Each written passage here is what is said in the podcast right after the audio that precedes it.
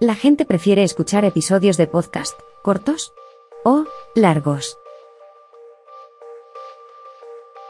Pues si vemos las estadísticas del podcast del popular Joe Rogan en YouTube, resulta que los episodios de más de media hora obtienen 10 veces más vistas que los cortos o clips.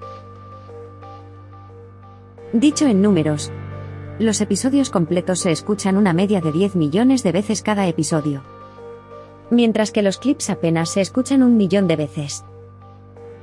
Es decir, 10 millones frente a un millón. Los cortos se escuchan 10 veces menos. Estos datos parecen ir en contra de la tendencia actual de querer publicar contenidos más cortos que largos.